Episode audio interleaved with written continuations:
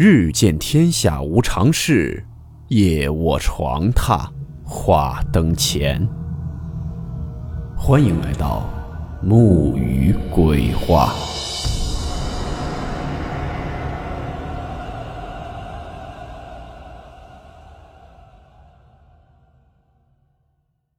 大家好，我是木鱼。今天这个故事名字叫做。没有通话记录的来电。这里先声明一下，本故事纯属虚构。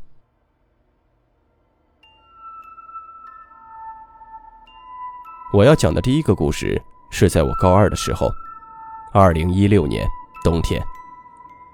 我还记得我穿着红色过膝的棉袄，帽子有一圈白毛。和我的好朋友一起在我们镇上最大的超市里闲逛。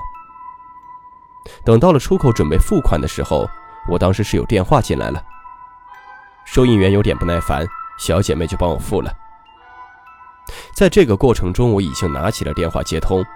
接通前，屏幕显示是我妈打过来的，我给她的备注是母后，并且上传了电话的头像。接通之后，我习惯性的喊了一声“妈妈”。但听筒里传来的声音让我现在都忘不掉，现在想起来鸡皮疙瘩已经起来了。听筒里是传来一个很嘶哑、很愤怒的声音，我整个人都被吓得呆住了，能感觉到自己从脚底有一股凉气瞬间窜到了头顶，让我没法动。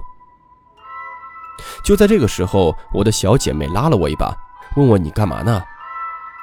我就像丢垃圾一样哆嗦着把手机往她怀里塞。嘴里一直喊着：“你快帮我接个电话，看看是不是一样的。”小姐妹听了之后脸都白了，但她比我强多了。还记得挂断了电话，我俩当时都松了一口气。等缓过神来，小姐妹提议说：“要不你打过去问问阿姨，她刚刚打电话找你干嘛呢？”我一听也对啊，说不定是信号原因才听不清呢。那个恐怖的声音可能也只是个巧合而已。然后我就打电话给我亲爱的妈妈。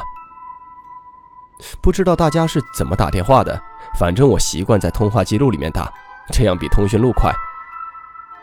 但恐怖的是，当我打开通讯录后，根本没有刚刚接到电话的通话记录。我赶紧拨通了我亲爱的妈妈的电话，然后我妈给我一顿批，说我给你打电话干嘛？我难道还怕你在街上走丢了？多大的人了，一天天的。这件事情到现在我也不知道该怎么解释。第二件事还是在高二时期，时间线比第一个故事早大概一个月的样子。天刚冷起来，那个时候我的同桌是个男生，也是个学霸级的人物。那阵子他常穿着蓝黑白三色的外套，所以我记忆很清晰。周五放学回家之后。吃了晚饭，我照常在七八点的时候拿着手电出了门。之所以是手电，是因为我手机没电了，学校管得严，不许带手机，一周都没有充电。而楼下是一个菜市场，很黑，刚好我本人超怕黑，所以就拿了个手电。走到菜市场的时候，我当时是鞋带松了，就蹲下来系鞋带。等我起身的时候，手电光芒划过菜市场门口。我看见了我的同桌穿着他的蓝色外套，带着一个十岁出头的小男孩。我和同桌平时的关系不错，没想到会遇见，就很高兴嘛。恶作剧的我就把手电往他眼睛上照，并且喊了他的名字。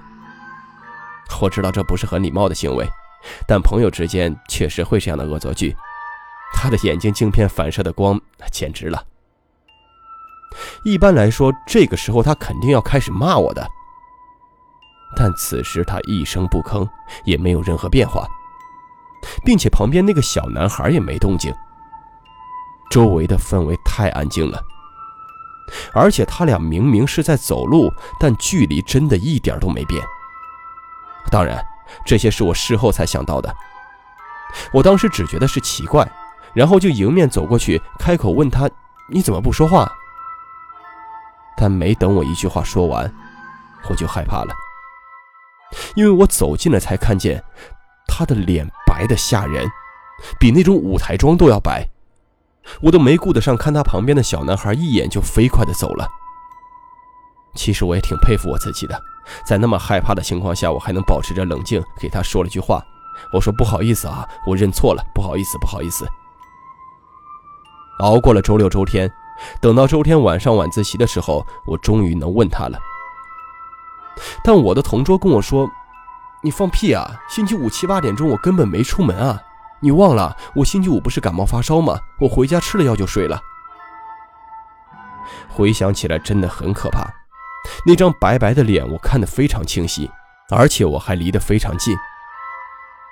我有时候都在想，是不是我同桌发高烧烧晕了，导致灵魂出窍之类的被我看见了？然后我给他描述了那个小男孩。我同桌也说家里亲戚没有那个年龄的小男孩。可能我说出来看着不吓人，但自己亲眼见到的那种感觉真的是很难受。当时感觉自己的汗毛都竖起来了，也不知道为什么，反正就突然觉得很恐怖，有一种危机感。再讲一个，坐标在四川渠县的一个小镇上，具体坐标我还是不透露了。事情是在我初一的女生宿舍发生的，因为是镇上的中学，所以经济条件没有那么好，一间宿舍标配是六个上下铺，十二个床位。初一的年纪也就十二三岁，所以也就不觉得宿舍很挤，相反，我们觉得很热闹。经常晚上要被宿管阿姨劝告多次才能安静的睡觉。我当时是十一岁，和我读书因为比较早，我睡的上铺，小楚睡的下铺，但我俩不是同床，我在他对面的上铺睡。学校规定是周五下午放假回家，周日晚上到校上晚自习。那天晚上是星期日，我们晚自习放学后就回宿舍了。宿舍有个室友在窗台收衣服，收了顺手就放在了中间的床位上，也就是小楚睡的那个下铺。当时正是爱玩的年纪嘛，那个时候又是秋天，小楚看见大家的外套颜色很搭，就干脆把衣服上的衣架都取下来，然后把大家的衣服和外套慢慢的盘起来，最后形成了一个一米多的大娃娃。十二个人的衣服，所以想弄成这个尺寸的娃娃确实办得到的。他还开心地问我们像不像，我们说好像啊。他就问我们能不能暂时不拆掉娃娃，他想放在床上玩，明天早上再把衣服还给我们。当时也是年纪小嘛，也不在乎什么衣服会变得皱巴巴的，所以大家都同意了。宿舍规定是晚上十一点断电睡觉，但我们哪能睡得着啊？就开始抱着娃娃疯玩，在宿舍你一句我一句的闲聊。期间，宿舍阿姨也来敲了好几次门，喊我们安静些，早点睡觉，别影响其他宿舍的同学休息。也不知道他们玩了有多久，反正我是很早就犯困了，聊天也没有参与多久我就睡了。我也不知道那么吵我是怎么睡着的。大概在凌晨三四点的时候，我被一阵。低低的抽泣声给吵醒了，我就奇怪，这室友晚上谁在那悄悄的哭呢？就睁开眼睛坐起来想安慰安慰，然后我此时就看见有一抹红光在小楚床前的位置下，一下子就钻进床底不见了。不知道大家住宿的上下铺是怎么样的，反正当时我们学校的床是铁架子床，床底是空的。我们平时都是塞一些行李箱、盆子之类的。然后当时我的瞌睡瞬间就清醒了，这时我才发现不对劲儿，因为抽泣声不是一个人发出来的，是好几个。然后我一看，大家都醒了，而且气氛不太对，大家都很害怕的样子。然后我就想到我刚才起来的时候看见的那个红色物体。当时我是有个手电的，那个时候我还没有手机，我就打开手电问他们怎么了。那，刚刚说了晚上是会断电的。小楚哭的是最厉害，他哭了好半天，然后断断续续的告诉我，说晚上我们玩了很久，我太累了，也不知道什么时候睡着了，半夜就给冷醒了，就觉得很奇怪，因为我被子盖得好好的，我就又裹紧了被子准备继续睡。但是感觉越来越冷，我就翻身打算起来把厚棉被给找出来，但是这一翻身，差点就给吓死了。我看见我的床底下有红光，然后就看见一个红色透明的东西慢慢的飘出来了。等它全部飘出来后，我发现，它跟我晚上做的那个娃娃一模一样，它就一直在我床边上，而且是透明的，只有我一个人醒着，我太害怕了。他们应该也都是被我的哭声给吵醒的，他们也看见了，你有没有看见？然后我因为没看太清，所以也不太怕，就安慰他说：“不管他是什么，你都看了他那么久，他也没有做什么，可能他不是个坏人吧。”现在想想，我当时也太憨了。然后他也觉得有道理，就慢慢的不哭了。突然这个时候，有个同学就说了一句：“哎，那个娃娃呢？”我也不知道为什么，那一瞬间我的汗毛都竖起来了，后背发凉。我就喊大家快起来找找吧。每间宿舍都有大窗户，学校后面有个铁塔。不知道是干嘛的，上面有灯，超级亮。然后大家就到处找，连厕所都没放过，还是没找到那个一米多的娃娃。折腾了这么久，大家也都睡不着了，就打算坐在一起等着天亮。小楚这会儿就去柜子里拿厚棉被，说大家披着聊天。接着我们就听见他的尖叫，我们全部过去问他怎么了，他用手指着大家的衣柜，说不出话来。我们就一起去打开看，结果发现，大家被用来盘成大娃娃的那些衣服，都在各自的衣柜里好好的放着，叠得整整齐齐的。你们说这是怎么回事？幻觉吗？那为什么我们十二个人都记得这些衣服弄成了一个大娃娃，并且睡觉前根本没有拆下来？反正这宿舍是不敢住了。由于小楚被吓得最惨。天亮之后，他就去找班主任请了病假，一周都没来上课。班主任无论怎么劝都不回来。我们几个也闹着要换宿舍，班主任一直追问我们是不是闹矛盾了，他死活不信我们说的晚上见到的那一幕。最后馋的没办法，好不容易挨到了周五放假。等我们第二周回学校的时候。我们宿舍那层楼的楼梯、走廊、宿舍地板全都撒满了米、谷子、面粉，还有血，并且血都干了。也不知道是谁在放假期间弄的这些东西，尤其是门和窗户上的血是最多的。最后我们也换了宿舍，虽说没怎么吓到，但这件事情让我到现在都不敢看关于女生宿舍的恐怖片和恐怖故事。啊，对了。我们是住在五楼，但其实是四楼。而且我们学校的宿舍有个规矩，每一层楼都有楼层标识，但三楼之后本该是四楼的标识全都是五。每一层楼的寝室号都没有四，比如幺零三过了就是幺零五，二楼的二零三之后就是二零五。每一层楼都只有九间宿舍，也就是所有带四的标识的地方全都没有，无论是宿舍门牌还是楼层。下面讲的这件事儿是学校之前的一些传闻，这件事儿和刚刚那个还有一点关联，还是我们初中学校。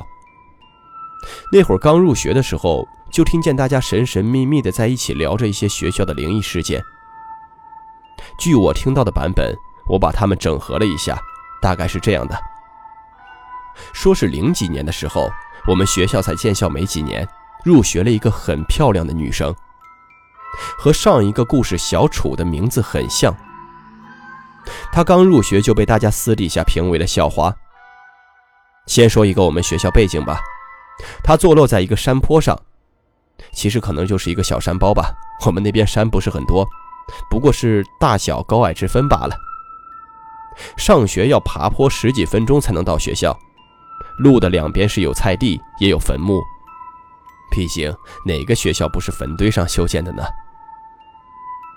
据说校花学姐是我们学校建校以来最漂亮的女生，人高高瘦瘦的，长发，很斯文，而且也是班上成绩最好的学生，老师和同学都很喜欢她。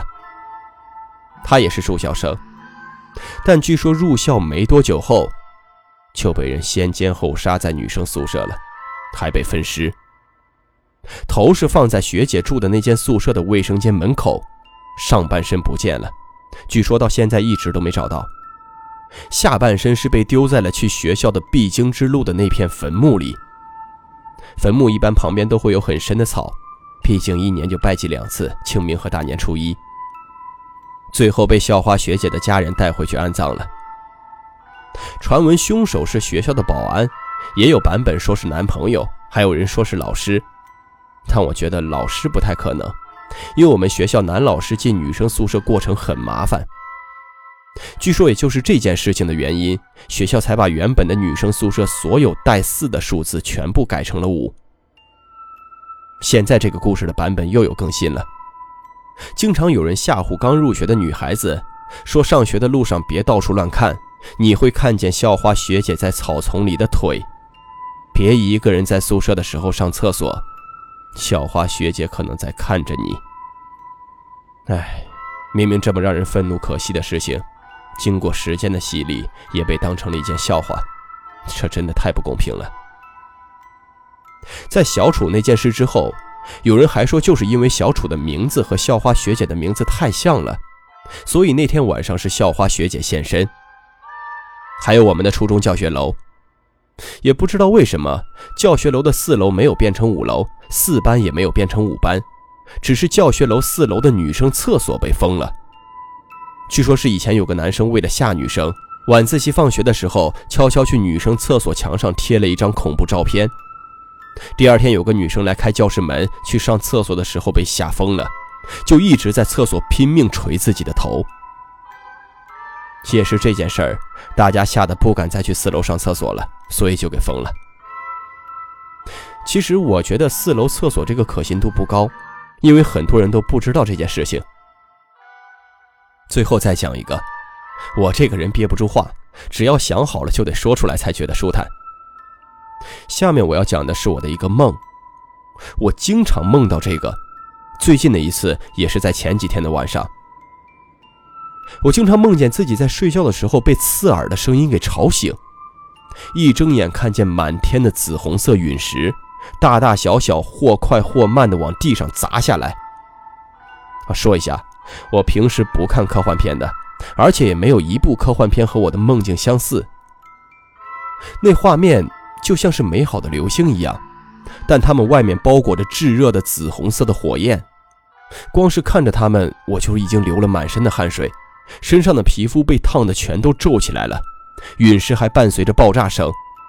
每次我都梦见自己的耳膜被爆炸声震破，耳朵流血，直到完全听不见。又过了几秒钟，我感觉自己身上被烫得越来越痛，我也没办法动，就感觉自己是被那股热量定在了床上，最后被他们吞没。吞没的那一瞬间，自己就被吓醒了。这梦真的特别的真实。而且我总是重复的梦见这个梦，丝毫不差。后来只有一次不同，那次我梦见自己在老家的广场上玩，我拿着手机在拍老太太们跳舞，不经意的往天上看了一眼，就发现了一个椭圆的光圈，也还是紫红色的，但没有陨石那么清晰，就感觉它离我很远。梦里的第一反应是外星人入侵了。于是我梦里就在大喊：“大家快回家，不要被烫到，会没命的。”然后我就带着妈妈和妹妹一路跌跌撞撞、东躲西藏地跑回家。路上那个椭圆的模糊的圈离我越来越近，越来越近。到了一栋楼顶那么高的时候，它喷出来一团团红色的气体。说是气体，其实它也不像，它不只能飘，还能往下掉，会自动寻找人。一旦沾上一点点，就痛到钻心。梦里的我掩护妈妈和妹妹跑了，我的后背、手臂、小腿和头全都被烫了好几个窟窿。然后我就又醒了。没错，我是被梦里的那个痛给痛醒的。我也不知道我自己为什么会经常梦见这个。都说日有所思，夜有所梦，但我根本不看科幻片的。大概是我上辈子是个什么外星物种，然后我的星球被其他星球侵略了。我向往和平，所以转世来到了地球，当一名地球的美少女吧。